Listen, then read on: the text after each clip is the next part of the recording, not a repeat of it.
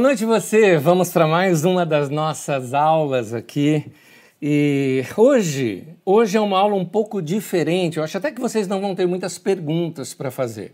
Já me adianto para aqueles que deixei algumas perguntas que respondi na semana passada, que nessa semana eu responderia, como por exemplo perguntas sobre por que Davi foi ungido várias vezes, por que começou primeiro em Judá e depois todo em Israel, porque essas perguntas eu adiei para respondê-las ainda para uma próxima aula. Motivo: o motivo é importante você saber isso logo agora no início dessa aula.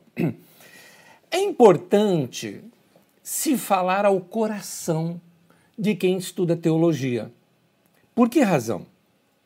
Eu conheço muitas pessoas que, ao estudar teologia, se tornam secos no coração. É, porque o conhecimento, a, a, quando nós estudamos muito, é mais ou menos uma expressão de um provérbio que a gente usava alguns anos atrás, que dizia assim: quando a cabeça incha, o peito estufa e o coração murcha. Ou seja, gente que às vezes conhece demais tem a tendência de perder a sensibilidade. Isso não é bom. Por isso, fica aqui para nós pensarmos no texto de 1 aos Coríntios, no capítulo 8, versículo 1 e versículo 2. Diz assim: O conhecimento traz orgulho, mas o amor edifica. Quem pensa conhecer alguma coisa ainda não conhece como deveria. Nota que o conhecimento traz orgulho. Muitas vezes a pessoa, por conhecer demais, ela se julga superior aos outros.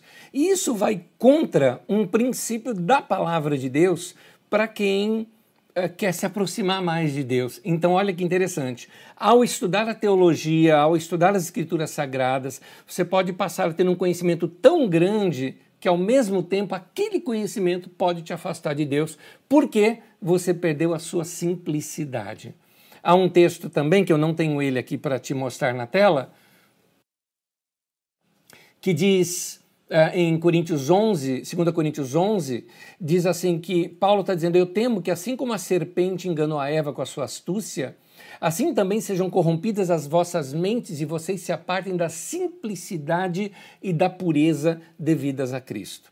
Sabendo que, então sabendo, queridos, que nós podemos ser ludibriados pelo nosso próprio entendimento, porque às vezes nos fascina conhecer algumas coisas das Escrituras, mas nos fascina tanto que a gente se torna igual a alguns, não todos, mas alguns primeiro-anistas de faculdade que começam a conhecer um monte de coisas, ficam orgulhosos e entram em discussão e se acham os tais e se julgam uma classe superior aos outros, e isso nos afasta o coração de Deus. Então, é importante, de tempo em tempo, nós colocarmos algumas dosagens aqui que acordam o nosso coração. E essa é a razão da aula de hoje. Quero lembrar a vocês que as nossas aulas, elas são aulas, elas não são pregações. Embora aulas como a de hoje, vai lembrar um pouco o estilo pregação, porque vai falar mais ao coração, não é? Do que à nossa mente. Mas a minha intenção é essa. Pega aí seu caderno, seu bloco de anotação, sua caneta, fica preparado. Eu quero orar com você. Oremos. Senhor, eu te peço que o Senhor converta o nosso coração e a nossa mente a Cristo Jesus. Quando eu te peço para converter o nosso coração e a nossa mente a Cristo, eu estou dizendo para convertê-lo à simplicidade de Jesus, à mansidão de Jesus, à humildade de Jesus. Portanto, Senhor, ajude-nos a julgar melhor nossas palavras, o nosso olhar, que não tenhamos um olhar altivo, que não tenhamos palavras duras e é, com clima de superioridade sobre outras pessoas, que sejamos sempre pessoas de coração simples e humilde diante do Senhor. Nós te amamos de todo o nosso coração e nós te pedimos em nome de Jesus que o Senhor esclareça sempre a nossa mente, iluminando também o nosso coração. Em nome de Jesus. Amém. A aula de hoje tem como tema o coração de Davi. O coração de Davi é o tema da aula de hoje. Ah, a história de Davi é uma das histórias mais fascinantes e inspiradoras que nós temos nas Escrituras Sagradas. É um simples garoto do campo que, usando ferramentas do campo, né, ferramentas de pastoris, né, o seu, a sua funda era, na verdade, para atingir lobos ou, ou outros animais que viessem devorar o rebanho, então ele atira de longe. Da mesma forma, o seu cajado para recuperar ou resgatar alguma ovelha. E ele usa isso para ir lutar contra um guerreiro experiente, um soldado gigante, todo equipado. E um detalhe, ele tinha uma tecnologia, o Golias tinha uma tecnologia mais avançada, eles já estavam na era do ferro, enquanto Israel ainda estava na idade do bronze. Isso significa um confronto aqui entre um povo mais avançado tecnologicamente e o outro mais uh, simples. No entanto, o simples vence o mais forte. Eu não sei se você consegue compreender a crítica profética nessa história. Isso porque, nos tempos em que essas histórias foram revisadas e escritas nesse formato que nós temos hoje, Judá, a nação, estava sob uma forte bifurcação. Eles estavam vindo do, uh, do exílio babilônico e, ao chegar em Jerusalém e fortalecer os muros da cidade e se reorganizar como cidade, eles estavam correndo o risco de imitar outras nações para se fortalecer e, quem sabe, se tornar um grande império. Então, uh, uh, alguns profetas, vamos dizer assim, homens e mulheres que trouxeram palavras de Deus no seu tempo, como o texto de Jonas ou o texto de Ruth, que são profecias para aquele tempo, né, para exatamente esse tempo, quando eles retornam do cativeiro, mas em aulas posteriores vocês vão estudar isso comigo. Da mesma forma, eles estão escrevendo agora, olhando para a história e olhando para Davi, eles começam a mostrar: olha, o povo do campo é melhor do que a tecnologia da cidade. Nós não podemos perder o coração, porque Davi, de uma certa forma, cresceu e se tornou o melhor rei que eles tiveram. E a nação foi a época que a nação mais cresceu, claro, na época Davi e Salomão, né? Foi a época que a nação mais cresceu e mais prosperou, mas nos tempos de Davi, cresceu sem perder o coração, cresceu sem se tornar arrogante, cresceu sem se afastar de Deus. Cresceu e, apesar de alguns erros que possam ter cometido, nunca se desviou dos caminhos do Senhor, ficou firme com Deus, prosperou sem se tornar uh, arrogante ou se sentir superior. Era isso que eles queriam mostrar. Portanto, esses textos apontam muito para o coração de Davi e falam não só de Davi, não só é uma profecia para aquela nação, como é uma profecia para a nossa nação, como é uma profecia para o meu coração e para o seu coração também. Portanto, estudemos aí um pouco sobre esse coração de Davi. Nós estamos no período histórico ainda em que Saul é rei. E nesse período, Saul começa a perseguir Davi. O motivo é que ele ficou enciumado com Davi. Normalmente, uma geração tende a perseguir a próxima geração. Há, um, há uma, coisa quase que normal que acontece. No caso de Saul, isso estava intensificado.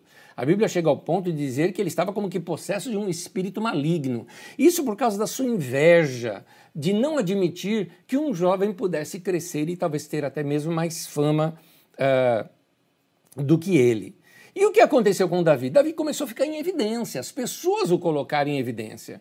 E quando você está em evidência, há uma tendência das pessoas te puxarem para baixo, os outros, os demais. Isso está na teoria dos jogos, você já deve ter estudado isso. Se você não estudou, eu te recomendo um dia estudar um pouquinho sobre teoria dos jogos. É algo, algo bem complicado, mas pelo menos uma ideia de John Nash. John Nash é um, um homem inteligentíssimo é, da nossa geração, da nossa época. Ele ganhou o Prêmio Nobel de Ciências Econômicas. Teve até um filme em cima dele chamado Uma Mente Brilhante, que conta a história de John Nash. E ele criou essa teoria dos jogos, mostrando que quando você está em primeiro lugar, olha quantos adversários você tem, todos os demais.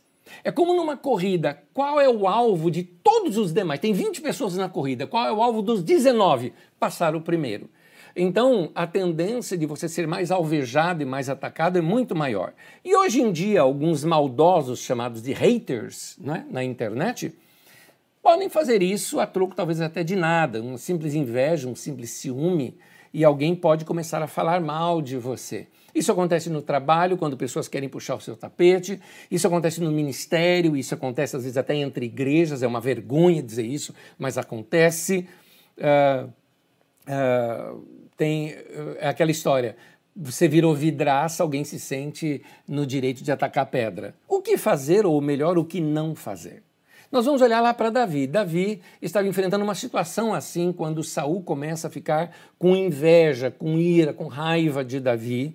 E uma vez ele simplesmente pegou uma flecha que estava em suas mãos e atirou para encravar Davi na parede. Diz o texto que ele fez isso duas vezes, eu não sei se foram duas flechas ali, mas dá a entender que por duas vezes ele fez isso. E o que Davi fez? Davi se desviou. Então, se você lê o livro que eu recomendei, O Perfil de Três Reis, que aborda esse momento da história, ele usa a seguinte expressão: reis loucos atiram flechas contra você. Então, o que fazer?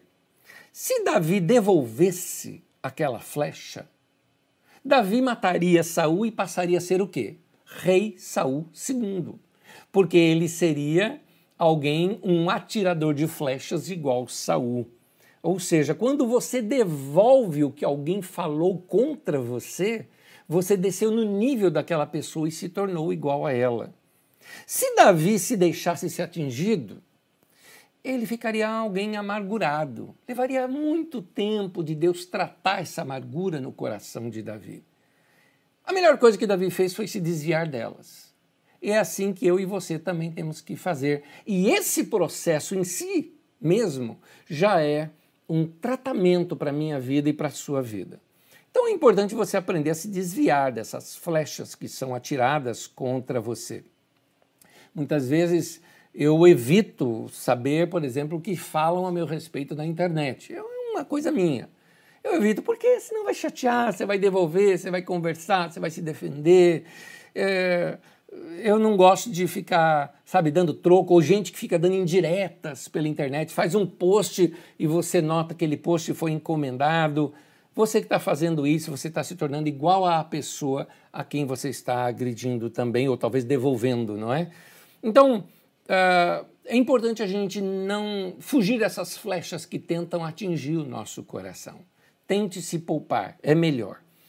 Davi tinha tudo para se tornar como um rei Saul. Ele poderia dar um golpe de Estado, ele tinha a maioria, o povo estava do lado dele, mas uh, Deus, para evitar que Davi se tornasse um rei igual Saul, começa a fazer uma operação em Davi para arrancar aquele rei Saul do coração de Davi.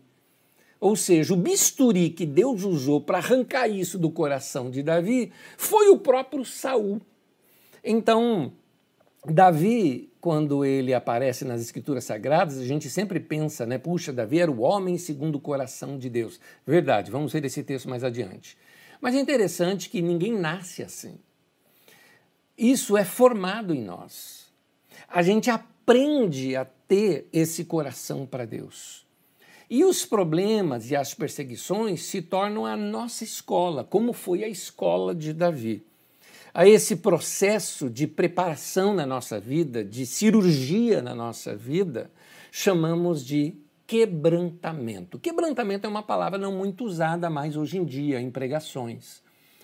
Motivo porque ela não fala de sucesso, ela talvez fale até mesmo de derrota, ela fala de coisas que deram erradas, de planos que não deram certo, ela fala de situações em que você é abandonado, em que você é preterido, situações em que você sofre talvez inveja, o quebrantamento vai tratar esse momento na sua vida. É quando Deus trabalha no nosso caráter e trabalha também na nossa mente, porque Ele quer mudar nossa maneira de pensar e encarar a vida. E Deus também trabalha nas nossas emoções para que a gente aprenda a lidar com essas situações e começa a desmontar algumas coisas na nossa vida, ou seja, quebrar, né? quebrar a casca para que nós possamos de fato se tornar pessoas melhores e mais maduras, aptas para o trabalho do Senhor, para a obra do Senhor. Quando a gente olha homens como Paulo, apóstolo, foi um homem quebrantado.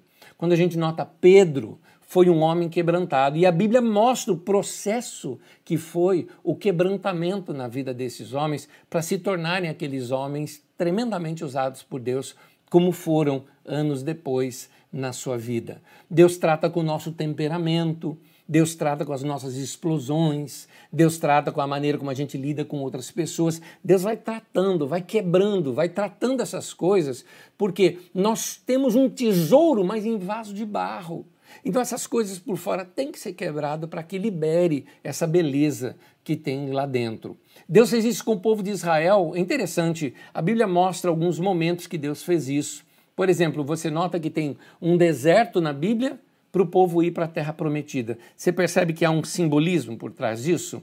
Você vê que há esse momento de Saul e Davi para depois o rei Davi se tornar de fato né, quem ele era, o rei Davi.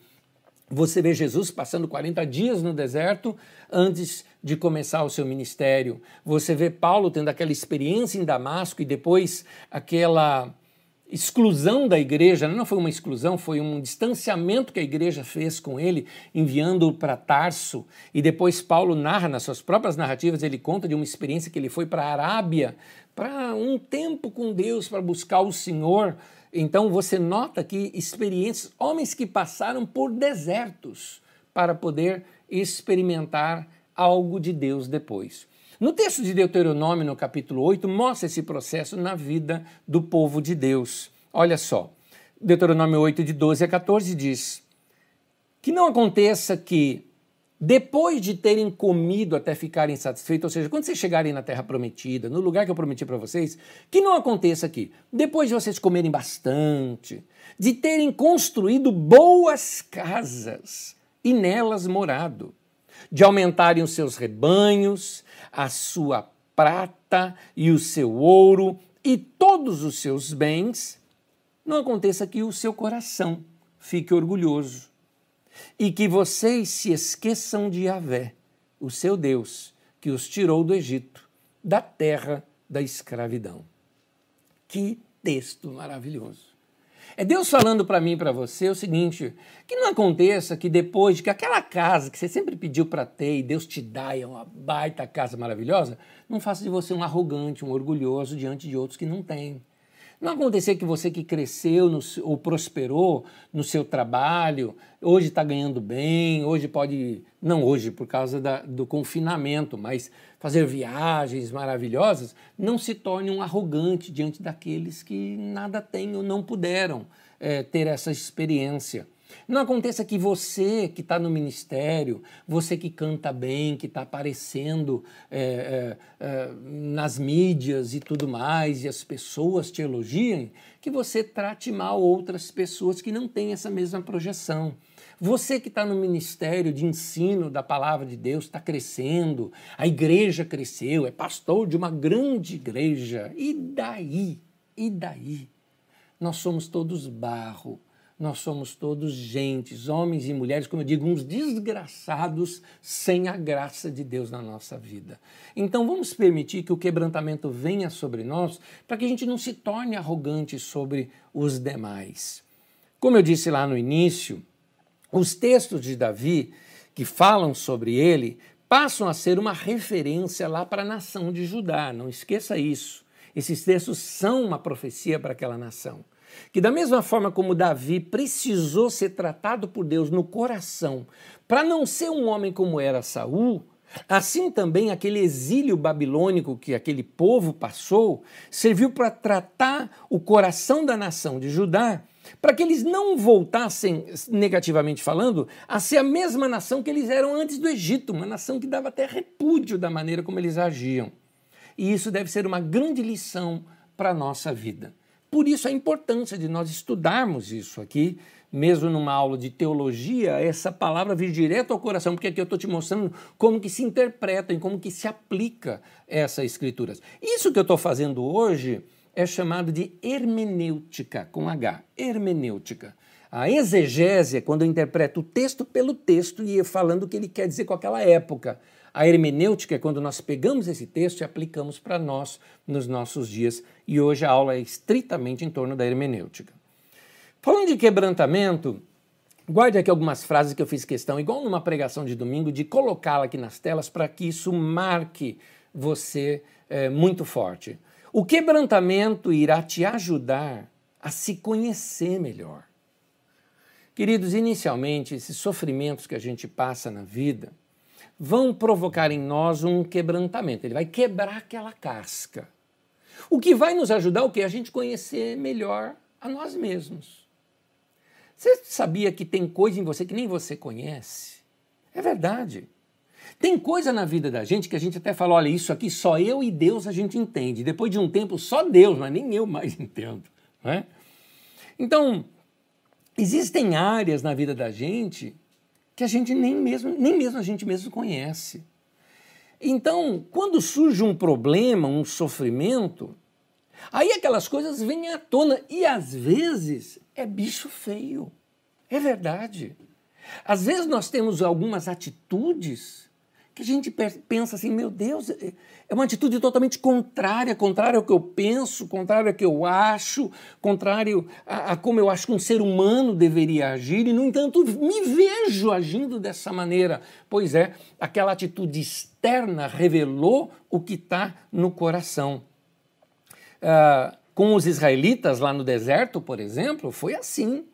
Aqueles sofrimentos que eles passaram ajudaram a revelar um monte de bicho ruim que havia no meio do povo, que havia até no coração de muita gente.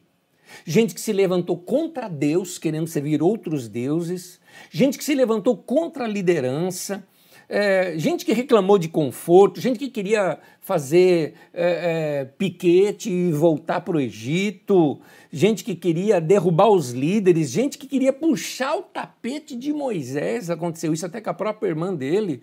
E tantos outros fatos aconteceram. Então, Uh, essas, essas pressões externas, as pressões de um deserto, muitas vezes revelam essas coisas no coração das pessoas. Vocês estão vendo isso no tempo de pandemia?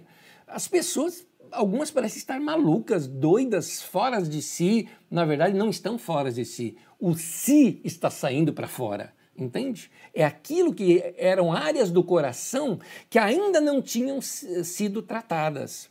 Isso pode acontecer comigo e com você. Não estou falando dos outros agora, estou falando para mim e para você aqui. Porque a gente tem uma tendência que quando a gente ouve uma mensagem dessa, a gente tem aquela tendência de pá. Pega ali e joga para a ira de alguém, não é? Pois é, eu estou falando para você pegar uma enxada, pegar e puxar para você isso aí. É, uma segunda frase para você pensar. O sofrimento pode revelar um lado obscuro de nosso caráter. Agora é interessante, mas por que isso acontece? É para Deus poder, com a nossa permissão, nos tratar e nos tornar pessoas melhores. Vou te explicar. Deus não faz nada sem a nossa permissão, porque Ele é um cavalheiro. É verdade. Você fala assim, ah, mas por que então Deus não muda totalmente a minha vida? Porque você não deixa. Ah, mas eu nem sabia que eu tinha isso. Pois bem, essa pressão externa está revelando isso e você deve chegar com isso diante de Deus, entregar diante do Senhor e falar: Senhor, está aqui um bicho feio que eu sou. Muda o meu caráter, muda a minha vida. Tem um, um, salmo de Davi que eu gosto dessa frase de Davi que eu acho fantástica. Salmo 18, versículo 28 diz assim: o Senhor, que é Yahvé, né, que é a palavra ali, meu Deus, derrama luz nas minhas trevas. É interessante isso. Nós temos trevas dentro de nós. Não, trevas é o diabo. Para de interpretar a Bíblia errado, indivíduo. Está falando de lugar obscuro, coisa que você não está vendo. É isso que o texto está dizendo. E às vezes isso acontece na ministração da palavra. A palavra de Deus vem e pá, jogou luz e você fala: Meu Deus, isso estava aqui. Estava. Então ele ajuda eu a enxergar áreas da minha vida que eu preciso mudar. Esses sofrimentos durante o nosso quebrantamento vão nos ajudar a nos conhecermos melhor, o que vai nos possibilitar a mudar algumas coisas no nosso caráter. Eu acredito que todos nós já passamos por momentos assim. Eu vou chamá-lo de um deserto, não é? é usando aqui a figura do povo caminhando ali no deserto. Então, me vem à mente a seguinte pergunta que eu quero deixá-la com você. O que você aprendeu sobre você no seu deserto? Porque todos nós já passamos por deserto na vida. Todos nós já passamos por momentos difíceis. Todos nós já tivemos situações tristes ou situações difíceis, situações em que fomos vítimas, situações em que acusamos, situações que nós mesmos causamos, não é? Erros que nós mesmos plantamos e colhemos. Domingo, na mensagem de domingo, falamos sobre isso. Se você não escutou, eu convido você a assistir à mensagem do último domingo. Então, o que, que você aprendeu? Sabe por quê? Porque se você não aprendeu, Deus pode te dar uma outra chance. Ou seja, você vai ter que passar de novo pelo deserto. Por exemplo, você está com um sentimento, vamos colocar aquela situação que acontece, sentimento de vingança contra seu ex-marido, por exemplo? Pois é. Sentimento de vingança contra alguém, contra seu ex-chefe, por exemplo? Meu querido, mata esse bicho. Mata isso que está se levantando em você. Isso não é bom. Romanos capítulo 12, versículo 19. Olha o que diz o texto. Amados, nunca procurem vingar-se. Note a expressão, nunca. Mas deixem com Deus a ira, pois está escrito: minha vingança eu retribuirei, diz o Senhor. Meu querido, guarda essa palavra, nunca. É igual um pai que chega para um filho, vê uma, uma um um, um, lugar assim de alta tensão e fala: Filho, nunca entre ali, nunca. Você é incompatível com aquele lugar, aquele lugar te mata, aquele lugar te destrói. O que Deus está dizendo, a vingança destrói a sua vida. A vingança é um sentimento incompatível com o nosso coração, com a nossa mente e até com o nosso corpo. Porque quando você está com esse sentimento de vingança, você vai ter doenças psicossomáticas, doenças que são da sua alma, da sua maldade, que vão refletir no, no, no corpo mesmo. Dor de cabeça, dor de estômago, é, dor nos ossos. Tem um texto da Bíblia que, inclusive, Davi mesmo fala: enquanto eu escondi aquele meu pecado, apodreceram-se os meus ossos. Meu querido, é aquele, sabe aquele software que vai carregar e trava todo o sistema? Pois é, vingança é isso, é incompatível com você, com o ser humano. Então, se livre de vingança. Vingança não. Justiça é uma coisa, vingança é outra. Justiça é você fazer o que é certo e entregar na mão de justiça, de quem tem autoridade de fazer justiça, e entregar nas mãos de Deus, que é a sua justiça. Vingança é fazer com as próprias mãos. 1 Pedro capítulo 5, versículo 7 diz assim: Lancem sobre ele toda a sua ansiedade, porque ele tem cuidado de vocês. Querido, esse texto eu acho que pode até ampliar, não é só ansiedade. Lança sobre Deus a sua ira, lança sobre Deus a sua bronca. Lançar sobre Deus é contar para ele, dizer para ele, não tenha medo de chegar para Deus e falar: Deus, eu tô com ódio. Já, já teve vontade de dizer isso? Qual é o problema de falar isso com Deus? Não tem problema. Deus, te, Deus já sabe. Como é que você vai esconder isso dele? Pois é, lance sobre Deus e deixa o assunto com ele.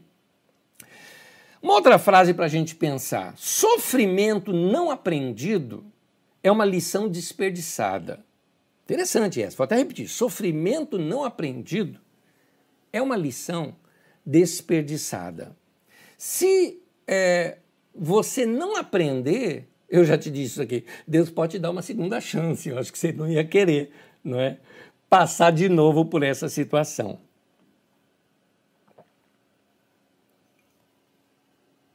Eu quero relembrar um ensino muito importante nosso. Em Romanos 12, versículo 2, é um texto que a gente repete muito, diz assim: Não se amoldem ao padrão deste mundo, mas transformem-se pela renovação da sua mente para que sejam capazes de experimentar e comprovar a boa, agradável e perfeita vontade de Deus. Note do fim para o começo. Para você experimentar, comprovar a boa, agradável, perfeita vontade de Deus, o melhor de Deus, para que você seja capaz de chegar nisso, olha o texto diz, você precisa passar por uma transformação pela renovação da sua mente. Deus precisa muitas vezes fazer a gente passar por algumas crises, alguns, algumas situações, para a gente poder renovar a nossa maneira de ver a vida, nossa maneira de ver as pessoas. Uh, alguns de vocês nunca saberiam, nunca teriam, por exemplo, misericórdia se não tivessem passado pela doença. É interessante. Não é que Deus mandou a doença, mas a doença fez você ir para para os bastidores de hospitais, de situações, de lidar com outras pessoas com a mesma uh, enfermidade que você, e isso tornou o teu coração mais maleável. Mas note, se você tivesse só no sucesso e tudo mais, você não entenderia mais essas pessoas. Então, algumas crises na vida da gente não é só para mudar o coração, mas é para mudar a mente também, nossa visão de vida, nossa visão de mundo. Isso é renovação da mente. Então, você só vai conseguir passar por uma fase melhor na sua vida uh, ir para a sua terra prometida depois de você se deixar ser transformado lá no deserto. O mesmo precisava também acontecer com Davi. Mas deixa eu continuar aqui com as minhas frases. Tem mais uma boa aqui. Olha só, o quebrantamento irá te ajudar a ouvir melhor a Deus. Meu irmão e minha irmã, eu estou falando com você sobre sensibilidade. Ah, lembra que eu comecei a aula falando com vocês que é importante algumas aulas falarem o nosso coração, porque teologia demais e conhecimento demais pode nos deixar orgulhosos e arrogantes. E isso não serve, por exemplo, para um ministério pastoral. De tempo em tempo, a gente lidando com tantos problemas e estudos e debates, podemos ficar secos. E isso passa pelas nossas palavras. Por isso é importante que qualquer pessoa, em qualquer ministério, não é só pastoral, eu estou falando aqui do ministério pastoral porque tem a ver com o meu, mas uh, para qualquer área ministerial que você sirva a Deus, você não pode perder, meu querido, a sensibilidade de perceber as pessoas. Jameu, meu pastor, falava o seguinte: apóstolo sem coração de pastor não presta. Profeta sem coração de pastor nem dê ouvidos. É, evangelista, mestre ou até pastor sem coração de pastor não serve para o ministério. Porque toda a essência do nosso ministério é o coração pastoral.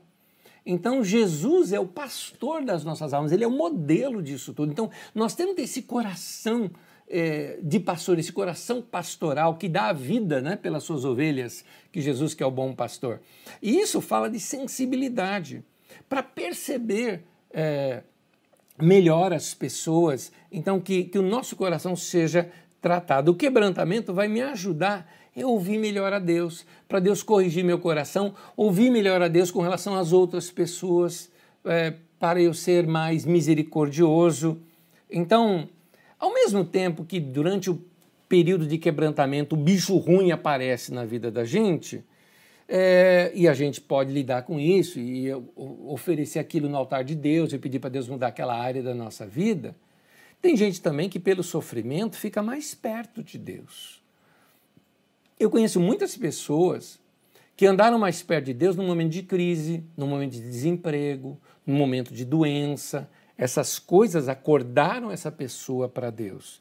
Tem gente nesse período, a gente ouve muito, eu leio muito aqui notícias que chegam para nós pela internet de pessoas que nesse momento falam: puxa, meu pai, minha esposa, meu irmão, um tio com o problema da Covid. E aí a pessoa volta a orar, volta a buscar Deus e fala: Nossa, eu estava tão longe de Deus. Acorda. Quando acontece consigo, então, a pessoa às vezes acorda até muito mais rápido. Se você está sofrendo nesse tempo, se você está passando por qualquer tipo de deserto, seja ele por uma situação emocional que você está passando, seja você por uma situação uh, financeira, ou uma situação ministerial, uma situação uh, uh, de questões físicas, de doença, força do momento, crise de relação, seja o que for, você está tendo a chance de passar a conhecer a Deus de uma maneira que você ainda não conhece. Interessante que a Bíblia diz que perto está o Senhor dos, dos quebrantados de coração. Note isso, Deus resiste o arrogante, o soberbo, mas Ele está perto dos quebrantados de coração. Provavelmente as melhores lições da nossa vida são aquelas que nós aprendemos durante um período de deserto. Guarda isso, eu tenho certeza. Isso vai ajudar muito para a sua vida. Tem um símbolo na Bíblia que é interessante, que é o azeite. No meio daquele acampamento dos israelitas, onde tinha ali uma grande tenda que se chamava tabernáculo, aquela tenda precisava sempre ficar iluminada. E ela era iluminada por um castiçal, aquele castiçal de sete hastes, alguns chamam de menorá, ou eu prefiro chamar o termo uh, traduzido para nós, que é o candelabro. O candelabro, que é um símbolo do Espírito Santo, inclusive, qualquer dia a gente estuda isso com vocês, era um sinal da presença de Deus ali para eles, sinal sobre o Espírito Santo. Mas ela precisava ser iluminada sempre, e aquele fogo nunca poderia apagar. E para isso, para que ela permanecesse sempre iluminada, ela tinha que ser alimentada com o azeite. O azeite é interessante. O azeite ele é produzido pela trituração do caroço da azeitona. E isso nos fala de quebrantamento, porque o caroço da azeitona é muito duro e ele precisa ser triturado para dali extrair o azeite. O sofrimento, meu querido, vai triturar a dureza do nosso coração para transformar isso em azeite, que será o combustível para que essa tocha do Espírito Santo, não é? Esse candelabro fique aceso na nossa vida. É isso que vai nos fazer ouvir melhor a voz do Senhor nas nossas vidas e perceber os caminhos que o Espírito Santo quer nos guiar. Note uma coisa, é importante você notar isso aqui. Nota que na Bíblia Sagrada, o sinal de alguém cheio do Espírito Santo não é alguém pilhado, mas alguém quebrantado. Você entendeu o que eu estou falando? É porque a gente tem mania de achar, principalmente por causa de um costume pentecostal no meio da igreja, e os neopentecostais caíram nessa também, só de uma maneira mais sofisticada, eles acham que unção é quando o pastor está brigando, gritando, ou quando alguém né, recebeu unção e rodopia e faz aviãozinho, e aquelas manifestações totalmente externas. Isso é só uma manifestação externa. É, a, a, o símbolo de alguém cheio do Espírito Santo e tratado pelo Espírito Santo é alguém com a unção, com o azeite, que fala de quebrantamento. Então, uma pessoa de coração quebrantado, compungido, como diz a Bíblia Sagrada, não é? A Bíblia diz: Deus não despreza alguém assim. Alguém assim está perto do trono. Não dá para você chegar perto de Deus com arrogância, se julgando tal, com brilhos e luzes em cima de você, não é? Perto de Deus, a gente se dobra, a gente se quebra. Tem um símbolo em Apocalipse que eu acho lindo, lindo, lindo, lindo. Vai contando sobre Cristo como cordeiro assentado no trono. E ao lado dele os 24 anciãos, né? E ali diz que quando eles veem o cordeiro sentado no trono, eles se prostram e tiram as suas coroas. O que é isso? Ele é o rei dos reis. Porque a Bíblia diz que nós reinamos com ele, não é? Pois é. Mas diante dele, a gente tira a coroa. A gente tem até vergonha de usar uma coroa diante de Jesus. Então, meu querido, tira a tua coroa Tira aquilo que te dá brilho. Tira o teu título de lado. Você não precisa de título para servir a Deus. Para de ser arrogante, de se apresentar aos outros. Eu sou o presbítero fulano, eu sou o apóstolo ciclano, eu sou o pastor fulano de tal. Como se isso fosse um grau superior de ovelha no meio do rebanho de Deus. Nós somos ovelha como qualquer outra pessoa. Meu irmão, abandona isso. Abandona isso de, de você ter que mostrar, sabe, alguma coisa. Quando você tem que mostrar alguma coisa, é porque você não é. É porque você não é. Lembrei agora de uma história que eu já contei em pregações na Carisma. Eu vi essa história de Rick Warren, que mora ali muito perto deste ator do cinema é, chamado Gregory Peck. Gregory Peck é um ator muito antigo, de filmes muito antigos no cinema. E lá em Hollywood existe um costume que existem mesas, o, o, o restaurante pode estar lotado, mas eles sempre vão ter uma ou duas mesas vazias. Sempre. Por quê? Se chegar um ator famoso, isso é coisa de Hollywood. Chegar um ator famoso, ele tem uma mesa para esse ator. E esse ator não paga, eles não deixam pagar. Vem a conta, tudo mais, só que a conta vem assinada pelo próprio dono do estabelecimento, dizendo é uma cortesia do local. É uma média que Hollywood faz, porque as pessoas gostam de ir num restaurante onde vão encontrar com os atores, ver, tirar foto de longe, aquela coisa toda, não é? Assim acontece em Hollywood. E Gregory Peck famoso como era, foi num, num, num restaurante uma vez com um amigo e o garçom não o conheceu. E a pessoa da recepção, garçom não, o recepcionista não o conheceu e disse: Nós estamos cheios e não temos nenhuma mesa para vocês. Ele pegou e falou: Vamos embora, vamos então em outro restaurante. E aí o amigo dele perguntou assim para ele: Por que, que você não falou quem você é? A resposta dele eu acho brilhante. Ele disse assim: Se eu preciso dizer quem eu sou, então eu não sou. Fantástico essa colocação de Gregory Peck. Então, meu querido, quando você se esforça muito para mostrar quem você é, mostra muito que você é um escritor, que você é isso, que você é aquilo, que você mora em tal lugar, você deixa escapar nas entrelinhas, né? Os títulos que você tem, ou a sua formação, alguma coisa, é porque você não é. Você precisa desses pilares para sustentar a tua vida. Hoje eu estou te propondo, faz uma fogueira com isso. Faz uma fogueira com isso. Quando a gente lê aquele livro, O Avivamento da Rua Azusa, ele começa com a experiência de Frank Bartman. E Frank Bartman era um teólogo e com muitas formações e muita coisa. Sabe o que ele fez? Ele pegou todas as condecorações dele e queimou, literalmente ele queimou, queimou diploma, queimou tudo. Ele falou: Eu precisava não ter nada na minha vida que fortalecesse o meu orgulho. Eu precisava me abandonar aquilo. E ele trata ali sobre quebrantamento. Aquele livro muito bom que começa tratando sobre quebrantamento. O livro Avivamento da Rua Azusa tem lá na nossa livraria da Carisma. Quando voltarem as reuniões, você pega o seu. Mas vamos lá. Uh, Êxodo capítulo 27, no versículo 20, diz assim: Ordene aos israelitas que lhe tragam azeite puro de olivas batidas para a iluminação, para que as lâmpadas fiquem sempre acesas. Então, meu querido, ordene aos israelitas que tragam azeite puro. O que, que Deus está pedindo para mim e para você hoje, já que isso aqui é um tipo, é simbólico para nós que vivemos hoje no meio da igreja? Deus está dizendo: peça para o povo trazer coração quebrantado perante mim. É isso que vai manter a lâmpada do Espírito Santo acesa no meio da igreja. É essa a mensagem. Traz fruto de gente quebrantada e o Espírito Santo vai iluminar a igreja. Uma igreja cheia do Espírito Santo não é um sinônimo de uma igreja barulhenta. Uma igreja cheia do Espírito Santo é, um, é sinônimo de uma igreja de gente que se deixa ser quebrantada diante de Deus, deixa ser tratado no seu caráter.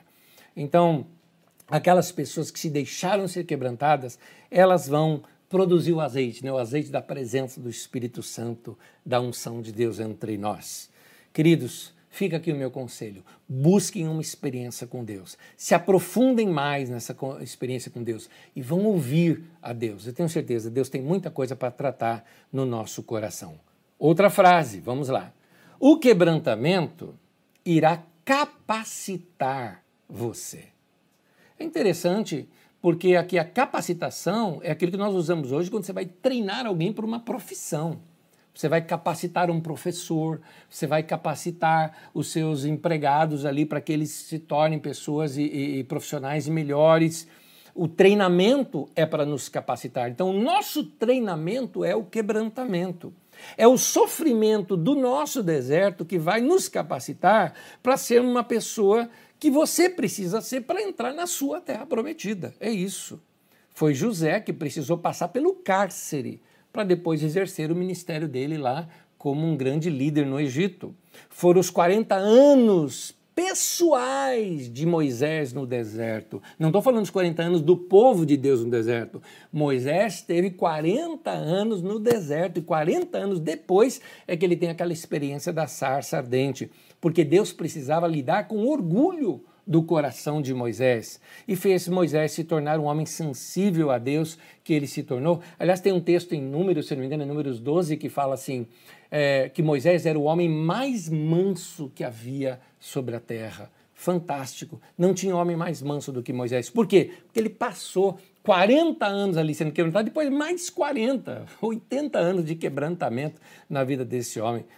João capítulo 12, versículo 24 diz assim: Digo-lhes verdadeiramente que se o grão de trigo não cair na terra e não morrer, ele vai continuar só. Mas se morrer, dará muito fruto. Está aqui Jesus ensinando sobre humildade, sobre quebrantamento. O quebrantamento ele produz a humildade. Pessoas que são marcadas pelo orgulho são pessoas que nunca conheceram o quebrantamento. E quem se envolve com o ministério precisa experimentar e conhecer o que é isso. É, o quebrantamento nos protege do desejo de recebermos uma glória que não pertence a nós, que só pertence a Deus. A Bíblia até fala que o homem é provado pelos louvores que recebe muitas vezes o elogio sobre você não é só situação ruim. Lembra uma coisa, tá? O que revela o nosso coração não é só coisa ruim, coisa boa também revela o que há no nosso coração. Nós já estudamos isso aqui. O pecado de Sodoma foi a sua próspera tranquilidade, disse o profeta Ezequiel. A prosperidade revelou o bicho ruim que tinha lá dentro do Sodoma, do, dos, dos que moravam em Sodoma. Então, Uh, uh, o crescimento pode muitas vezes revelar isso para nós. E nós somos provados pelos louvores que recebemos. Quando a gente recebe muito elogio, você precisa naquele momento chegar e ser sincero diante de Deus, falar: Deus, eu não vou deixar isso alcançar meu coração, não. Isso é do Senhor. As pessoas estão falando, não tem como. Tudo bem, eles estão falando, é uma admiração que eles têm, mas isso não me pertence. Isso pertence ao Senhor. Então, hoje em dia tem muito orgulho e muita presunção dentro da igreja. Vamos lá, vamos aproveitar que a gente deve. Eu acho que é só crente que está me ouvindo aqui hoje, então vamos falar só de igreja, né? vamos lavar roupa suja. Né? Tem muito orgulho e muita presunção hoje no meio da igreja. As pessoas se julgam grande por uma coisa que não tem nada de grande nisso.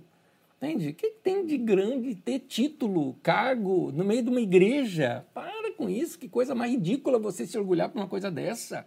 Para.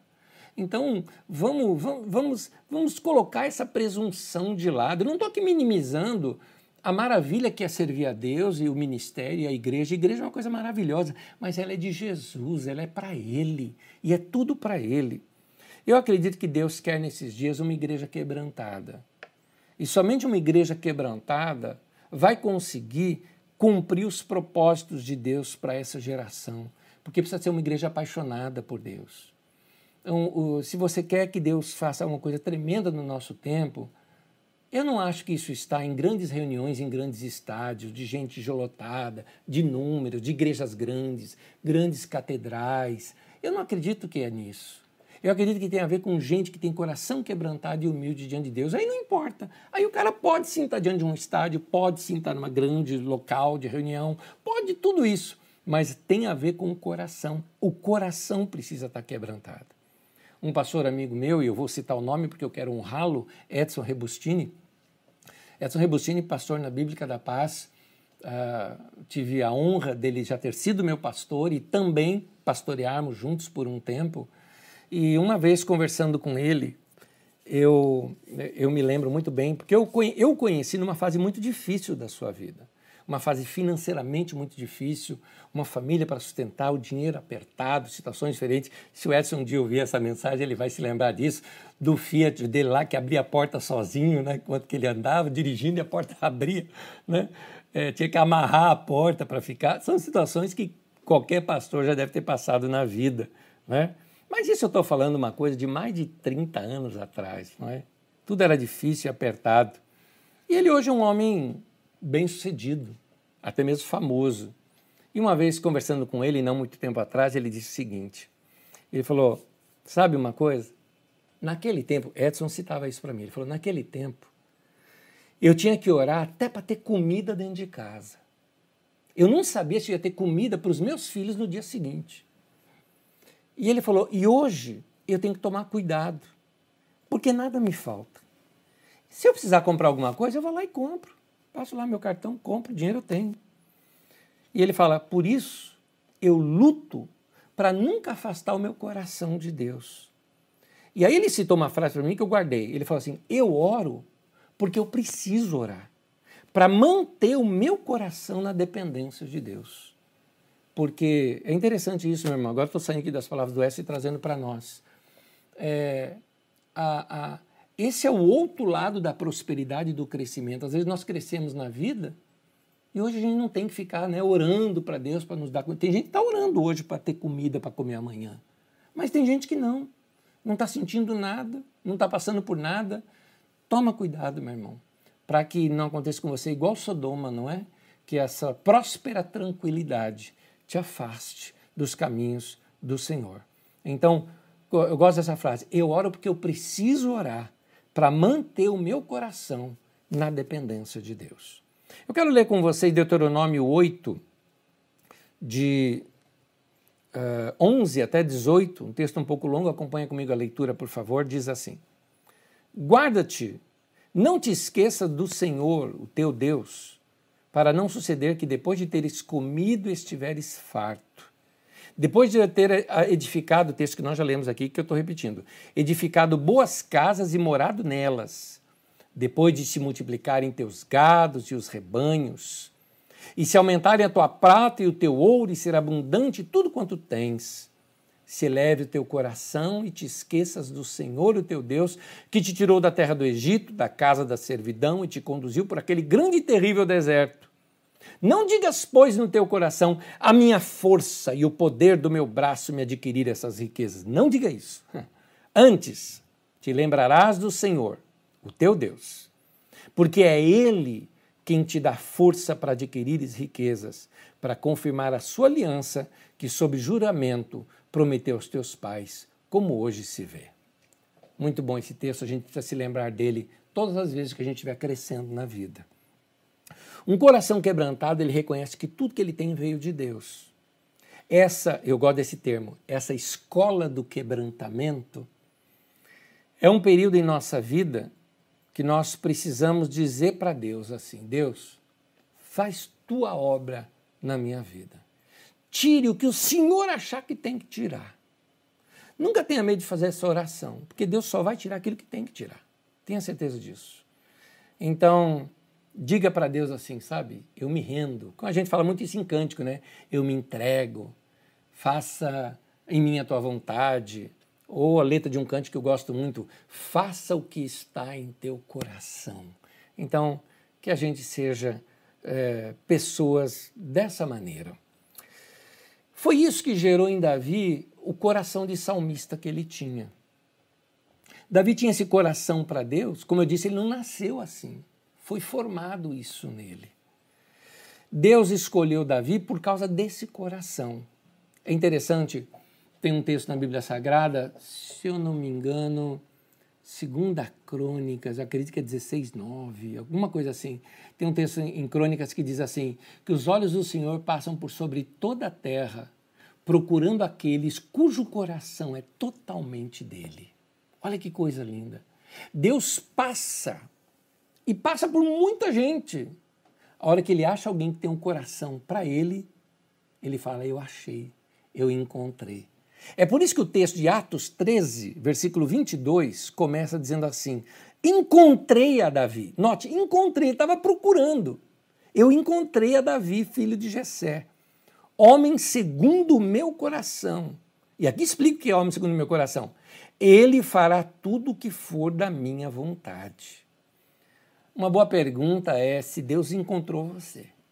Nota isso, eu encontrei o Davi. O Davi é o homem segundo meu coração. Davi era um homem sensível. Por isso Deus atribui a ele essa tarja, né? Homem segundo o meu coração.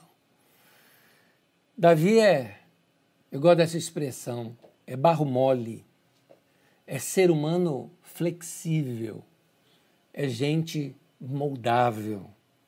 Aliás, é, tem um termo que Jesus usa, Jesus fala assim: aprendei de mim que eu sou manso e humilde de coração. A palavra manso é a palavra ensinável. Por exemplo, um cavalo manso é um cavalo ensinável. Então, gente ensinável, gente que tem coração aberto. Eu gosto desses contrastes de Davi. Ele era guerreiro, matador de gigante, mas toca harpa e escreve poesia. Olha que coisa linda em Davi. É isso que eu chamo de sensibilidade. É um homem que abria a alma e conseguia perceber as belezas de Deus para a vida dele. Agora, assim como ele abria a alma para perceber as belezas de Deus, o Davi também sentia raiva, como você, como eu. E ele, até em alguns salmos, parece um menino falando com Deus, e ele apresenta seus sentimentos para Deus, Deus assim, com toda sinceridade. Olha só, até coloquei os dois textos juntos aqui. Salmo 3, versículo 7 diz assim: Quebra o queixo. Dá um murro, né? Quebra o queixo de todos os meus inimigos e arrebenta o dente dos ímpios. O Salmo 58 diz assim: Quebra os dentes deles, ó Deus, arranca, Senhor, as presas desses leões. Nem, mais adiante, num outro texto, Davi fala assim: Vários da face da terra. Gente, Davi era sincero. Essa é a questão. Ele era sem máscara. Sincera é sincera, sem máscara. Davi não usava máscara diante de Deus. Mas, aí está o ponto.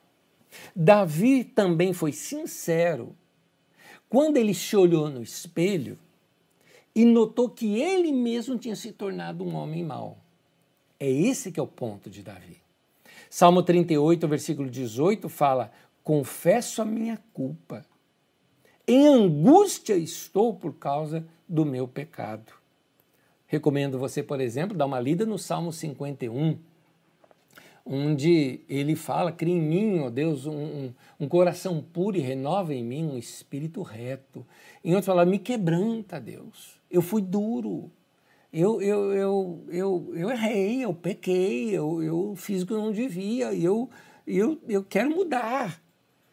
Então, a adoração de Davi não era uma adoração falsa, era uma adoração real, porque ele era sensível, ele era gente. Esse era o coração de Davi e essa era a sua adoração a Deus.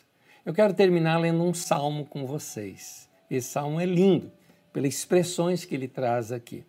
Salmo 139, versículo 23 e 24. O salmo diz assim: Sonda-me, ó Deus. Ou seja, faz um escrutínio, né? No meu coração, esquadrinha o meu coração. Sonda-me, ó Deus, e conhece o meu coração. Prova-me e conhece as minhas inquietações. Vê se em minha conduta se é, algo te ofende. E ele está dizendo para remover, remove isso, dirija-me pelo caminho eterno. Vamos ter a coragem de chegar hoje para Deus e falar: Deus, tem algum bicho ruim dentro de mim? Mata.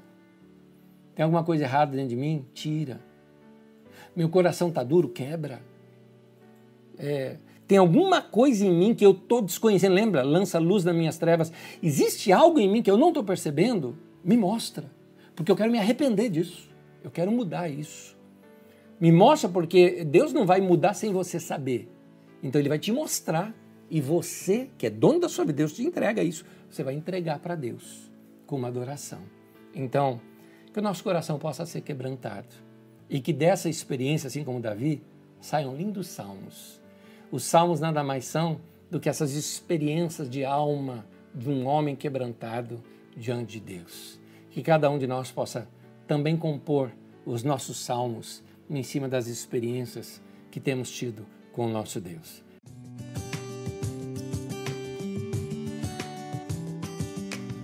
E vamos aí às nossas perguntas que nos chegaram, que eu achei que viriam menos hoje, mas vamos lá. Vou tentando responder cada uma delas de modo até um pouco rápido para poder é, é, passar todas para vocês.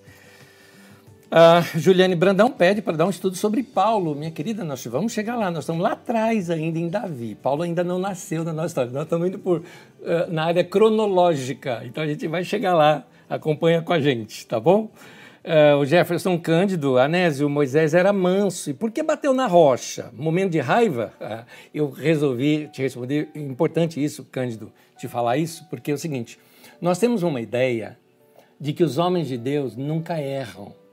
Então dizer que o cara é o mais manso que tem, e aí o cara tem um momento de raiva você fala, ah, então não é o mais manso. Pois é, aquele é o mais manso, entendeu?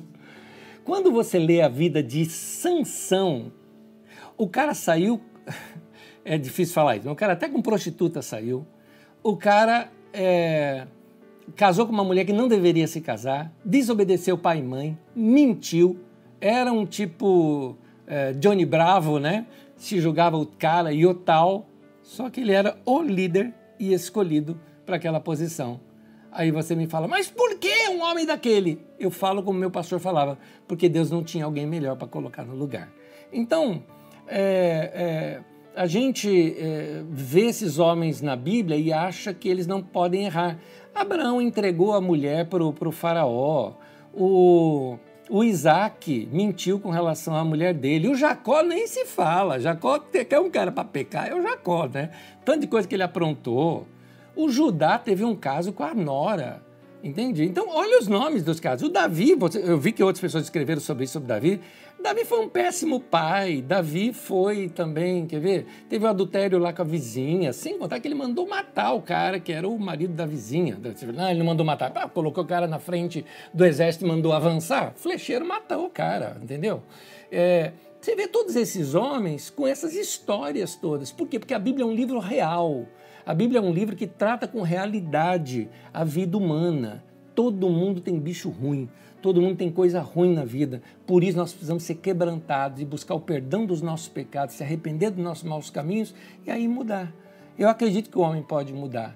Deus vai tratando a vida da gente para que a gente mude. Os homens da Bíblia não são homens perfeitos, por isso que eu gosto da Bíblia Sagrada. Uh, Cleiton Nunes diz: Anésio, eu acredito que hoje muitos mantêm títulos acima de tudo, pois usam disso para se colocar entre Deus e o povo. Você concorda com isso? Claro que não, né, Cleiton? Claro que não concordo. Essa situação sacerdotal que os homens se colocam, né? No sentido assim, nós estamos, são pontífices, né? Fazem ponte entre Deus e os homens. Isso não é bíblico. Não é bíblico. Não existe, só tem um mediador entre Deus e os homens, que é Jesus os outros são os outros, entendeu? E eu faço parte desses outros. Nós somos gente como qualquer outro. O fato da gente ter um dom na comunicação, ou na pregação, ou no pastoreio, não faz de nós ovelhas melhores do que as outras ovelhas do rebanho. É isso. Tanto que quando Paulo reúne com os líderes da igreja de Éfeso, ali em Mileto, ele fala assim: pastoreai o rebanho de Deus que há entre vós. O rebanho é de Deus, não é nosso. Pronto. Uh, Maurício pergunta, pastor, o que é ser manso? Querido, manso, eu citei isso na mensagem, é manso é ensinável. A mansidão tem a ver com pessoas que se abrem para serem corrigidas. Quando alguém te corrige, como que você age? Você reage? Não, eu não sou isso, fica arrumando desculpas. Está faltando mansidão. A mansidão faz com que quando alguém te aponta um erro, você vai ponderar, vai considerar. Mesmo se você discorda, você vai ponderar, vai considerar. E se você percebeu que aquilo é um ensinamento mesmo para você, você se deixa ser ensinado, você muda. Isso é mansidão. Kleber Pereira coloca da seguinte forma: Nésio, boa noite. O Papa João Paulo II tinha uma atitude muito próxima dos católicos, assim como o Papa Francisco. Você acredita que os líderes evangélicos de hoje, alguns já velhos que continuam com esses costumes, deveriam ter um coração mais uh, parecido a, com desses homens, desses papas, ô Kleber, eu vou te falar um negócio. Eu não ando perto desses pastores midiáticos que saem aí brigando e tudo, mas eu não ando perto deles, eu não conheço esses caras. Pessoalmente eu não conheço e também não faço questão de conhecer, sendo muito honesto com você. Eles não fazem o meu tipo, tá? Sendo muito honesto aqui com você. Me sinto até que eu sou de outra religião. Mas então os pastores que eu conheço são pastores. Os pastores com quem eu ando perto são homens que se doam pelo rebanho, que amam o rebanho, que amam o seu povo, que se entregam à vida. Então eu só conheço pastor pastor. Esses encrenqueiros por aí eu não sei. Então, tem, tem gente. É, para todo lado tem né, gente ruim. Esses dias eu até coloquei na, na, numa rede social mostrando um grupo de padres que foram junto ao presidente da República negociar investimento do governo nas suas televisões. Então, eles iriam, a partir de então, só falar bem do governo, para o governo colocar dinheiro nas televisões deles. Não tem outra palavra, são sem vergonha, que nem esses evangélicos que são donos também de, de rádio e de TV e que fica se prostituindo com o governo. Sem vergonha do mesmo jeito. Então, sem vergonha tem tudo quanto é canto e gente boa, como a gente vê o Papa Francisco, como a gente vê alguns pastores que eu conheço, também existe. Então, tem de tudo. Somos gente. Igreja é assim. Sócrates Santana coloca Uh, que Samuel 19, Joabe reclama da postura de Davi frente à morte de Absalão. O, o, Sócrates, eu, eu não vou te responder isso porque, como eu disse, são assuntos que eu ainda vou tratar. Eu ainda vou tratar do assunto Davi e Absalão, então deixa para lá, eh, deixa para lá que eu diga, deixa para próxima aula, que é muito provável na próxima que eu vou entrar, eu ia entrar nessa aula sobre esse tema, mas eu deixo para adiante porque eu quis fazer esse parêntese para tratar sobre quebrantamento e o nosso coração. Uh, aqui mais uma vez você pergunta, é, só novamente, falando da, do, do, Davi querendo chorar pela morte dos filhos e sendo é, é, contestado por causa disso. São assuntos que eu quero tratar, então, quando eu tratar sobre Davi e Absalão, tá bom? Deixe-me ver aqui, eu tenho mais perguntas. deixa eu ver se eu já não passei algumas aqui, só mais um minutinho. Estou lendo. Karen Oliveira, Boa noite. Davi era um homem segundo o coração de Deus, mas foi no mínimo um pai omisso. Tenho dificuldade em entender isso. Parece que não combina. De fato, Karen, é verdade. é verdade. É, nós vamos ver isso melhor quando eu falar, falar sobre Davi e Absalão. Uh, você vai notar essas, esses detalhes. O que eu acho interessante é que é o seguinte: Davi teve a questão de ser um mau pai, Davi também teve a situação uh, de adultério, Davi teve tudo isso. E o texto que fala que Davi era um homem segundo o coração de Deus está no Novo Testamento, depois que já sabiam de tudo isso. É interessante. Deus acho que não julga bem como a gente julga. Porque tem uma diferença, por exemplo, Pedro não negou Jesus? Negou. Judas não negou Jesus? Também negou. E o fim dos dois é bem diferente, você percebe? Por que será? Foi Deus que tratou diferente ou o coração do homem que foi diferente diante daquilo? Uh, Davi errou, certo? Saul também errou, certo? Você vê o fim de Saul, vê o fim de Davi. Então tem a diferença uh, na maneira como a pessoa reage. Deus não está dizendo que a gente nunca pegue, que a gente nunca vai errar. Deus mostra que o homem segundo o coração sabe se arrepender e sabe se consertar. É isso. Mariana Sertório pergunta: a partir de que livro começa a propaganda da pessoa do rei Davi? Ele sempre foi o protótipo do Messias que viria? Muito boa a tua pergunta, Mariana. Para explicá-la, eu vou precisar chegar lá na era do messianismo, que é um pouquinho depois, é depois do rei Josias. Lá, quando nós chegarmos nessa linha cronológica, nós vamos explicar isso melhor. E de fato, esses textos defendem mesmo Davi. Eles fazem de Davi uma espécie de um homem lendário, os textos. Porque a ideia é esse protótipo uh, messiânico que é gerado em torno de Davi. Se você quiser saber a partir de que, não de que livro, mas a partir de que ponto começa essa ideia messiânica, ela começa a partir do rei Josias. Nós vamos estudar ali. E Josias mesmo encarna isso. Aliás, Josias talvez achou que ele fosse esse Messias. E por causa disso morre cedo e tem ali uma experiência trágica e que muda a partir dali a teologia é, judaítica, né? ou a, a judaica, onde passa a ser o que a gente chama de judaísmo tardio. Mas você vai entender isso que eu vou, eu vou explanar bem quando nós chegarmos nesse período histórico, porque ele é muito importante para a gente entender algumas coisas que vai aparecer no Novo Testamento para a gente, mas que no Antigo Testamento, nesse momento, ainda não existe. Portanto, sim, esses textos são textos posteriores e, de fato, sim, eles criam toda uma aura em torno de Davi com alguma razão de ensino para aquele povo. Mas nós vamos entender isso dentro do contexto mais adiante. Uh, o Isaac me pergunta, Isaac querido, um abração para você. Uh, é, Anésio, todo sofrimento é uma correção de Deus? Isaac, não. Pelo seguinte, é, volta na mensagem de domingo passado. Tem coisa que a gente mesmo errou. Agora, Deus pode usar? Pode. Porque Deus faz com que todas as coisas cooperam para o bem daqueles que amam a Deus. Então, esse amar a Deus, não é assim, ah, eu amo a Deus. Não, ele está falando de alguém que é quebrantado, que se arrependeu, que buscou a Deus. Então, Deus transforma aquela situação e usa para o nosso bem. Mas ele não é nem o causador daquilo. Então, tem sofrimento que é desperdiçado. É bom a gente não desperdiçar sofrimento, né? Então, o sofrimento que a gente causa, nem todos é uma correção de Deus, mas a gente pode aprender com todos eles sim. Marinho fala aula maravilhosa de que quebrantamento. Valeu, obrigado. Uh, alguém aqui também agradece, obrigada, Deus, por cada dia iluminar, sabedoria nos ensinar, valeu. Uh, Sócrates também chega com uma outra pergunta aqui, da época de Joabe e Absalão. Sócrates, eu vou responder isso depois, tá bom, querido? Uh, ah, é que eu repeti a pergunta aqui, me perdoe. Uh,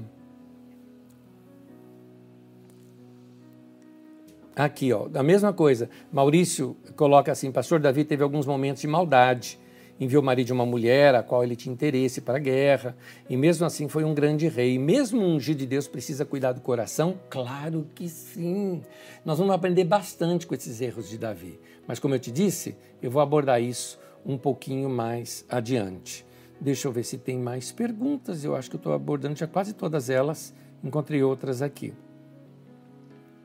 Sandro Rangel. Pastor, uh, uh, o pecado de Davi transformou a família num turbilhão, mas o transformou nesse rei que se quebrantava e sentia o seu no seu coração o pecado. Querido, eu acredito que Davi foi tratado por Deus lá atrás, na época do Saul. Quando ele subiu a cabeça o seu reinado e o seu governo, porque ali diz que era um ano que os reis saíam para a guerra e ele ficou, acordou à tarde, quer dizer, o cara estava completamente desregrado e então ele comete o seu pecado. É, eu acredito que o coração dele lá atrás é que ajudou ele sair desse momento. Só que ele saiu só depois que ele foi confrontado ali pelo profeta que lançou luz nas trevas dele. E então ele se quebranta novamente. Mas entenda bem, vários homens e mulheres de Deus vão aprendendo com os erros ao longo da vida. Isso cabe a mim, cabe a você também. Uh, Marte pergunta: em que momento Davi se tornou um salmista? Veja bem, tem muito salmo na Bíblia que é atribuído a Davi que Davi nunca, nunca escreveu.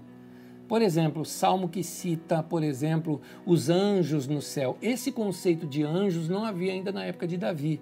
É anacrônico isso.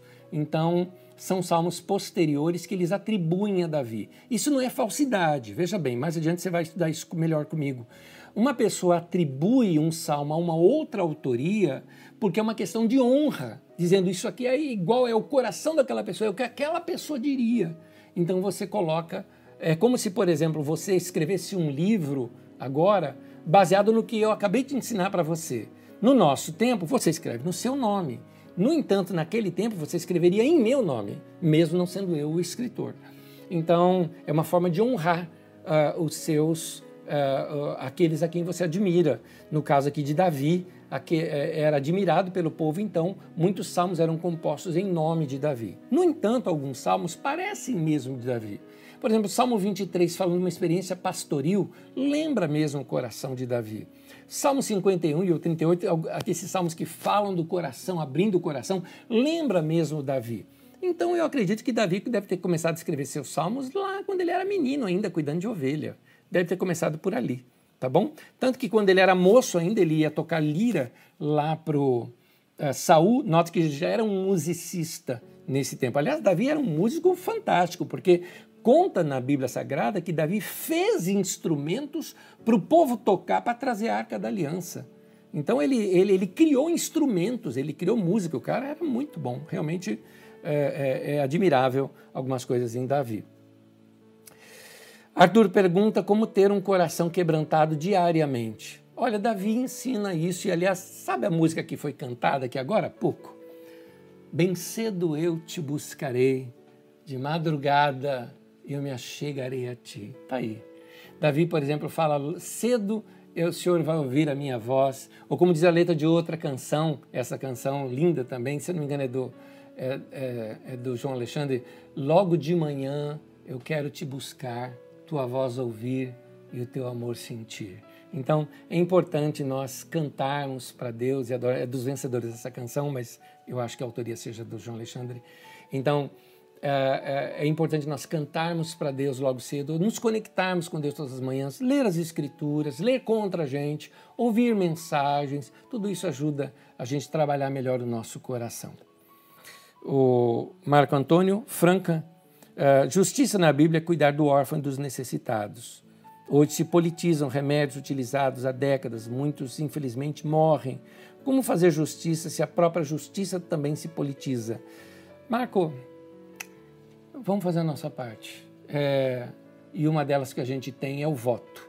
Vamos usar o nosso voto, vamos fazer a nossa parte, nossas críticas sociais, nossa postura diante da sociedade e ver se nós mesmos não estamos, de repente, corrompendo em algum momento, né? É, dando jeitinho, né? Tem um título de um livro que chama Dando um Jeito no Jeitinho Brasileiro. Então, às vezes, a gente precisa trabalhar com a nossa vida também para evitar essas coisas. Deixa eu ver se tem mais alguma, alguma aqui, que eu acho que já acabou. A Kelly Camargo pergunta que salmo é essa canção. Essa canção eu acho que é Salmo 42. Não, não lembro. Eu procuro, depois eu coloco no chat para você. 42 é o da Corsa. Depois eu, eu procuro, eu acho esse salmo. Um, deixa eu ver se ficou mais alguma coisa aqui sem ser respondida. Uh, deixa eu ver aqui. Ô Kleber, eu não entendi a, a sua frase. Uh, se você está dando só o dízimo, sua oferta tem que ser maior, pois isso revela o quanto você entendeu esse gesto. Bom, seja o que for, é, é, a gente tem que entregar nosso coração para Deus e, e financeiramente a nossa oferta tem que ser sempre uma oferta de amor a Deus. Eu acho que é isso que você quis dizer. Uh, Michele pergunta.